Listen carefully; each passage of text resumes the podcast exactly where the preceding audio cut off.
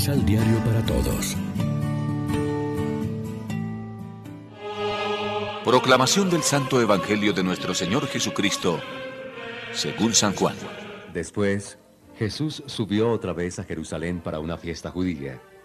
Hay en Jerusalén, cerca de la puerta de las ovejas, una piscina de cinco corredores, llamada Bethesda, en idioma hebreo. Bajo los corredores yacía una multitud de enfermos, ciegos, cojos, paralíticos, esperando que el agua se removiera. Había allí un hombre que hacía 38 años que estaba enfermo. Jesús lo vio acostado y se enteró del mucho tiempo que estaba así. Le preguntó, ¿quieres sanar? El enfermo le contestó, Señor, no tengo a nadie que me meta en la piscina cuando se mueve el agua, y mientras trato de ir, ya otro se ha metido. Jesús le dijo, Levántate, toma tu camilla y anda. Al instante, el hombre sanó, tomó su camilla y empezó a caminar. Era día sábado, por eso los judíos le dijeron al que acababa de sanar, Hoy es día sábado. La ley no permite que andes con una camilla a cuestas. Él les contestó,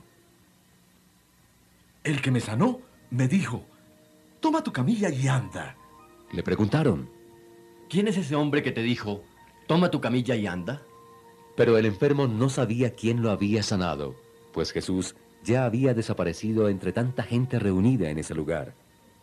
Más tarde, Jesús se encontró con él en el templo y le dijo, Ahora estás sano. No vuelvas a pecar. No sea que te suceda algo peor.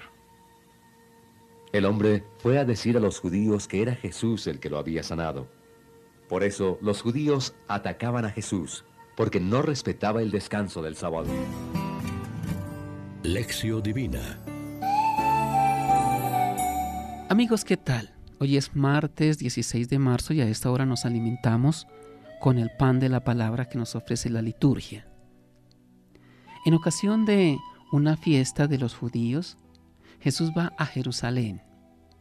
Había allí cerca del templo una piscina con cinco pórticos o pasillos. En aquel tiempo el culto en el templo exigía el uso de mucha agua para los numerosos animales que se sacrificaban sobre todo en las grandes fiestas.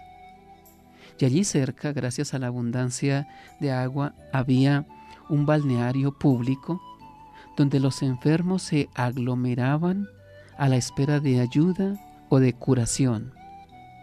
La arqueología informa que en aquel mismo lugar del templo había otro donde los escribas enseñaban la ley a los estudiantes.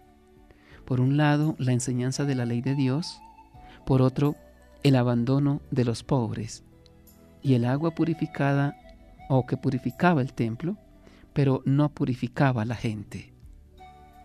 El paralítico curado por Jesús esperaba la curación a través de las aguas de la piscina de Bethesda, pero no tenía acceso a ella.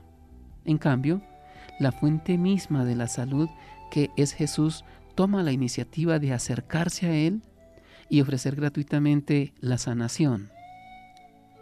Una vez realizado el signo, el Señor invita al paralítico a no pecar más, es decir, a corresponder a la misericordia de Dios que lo ha curado.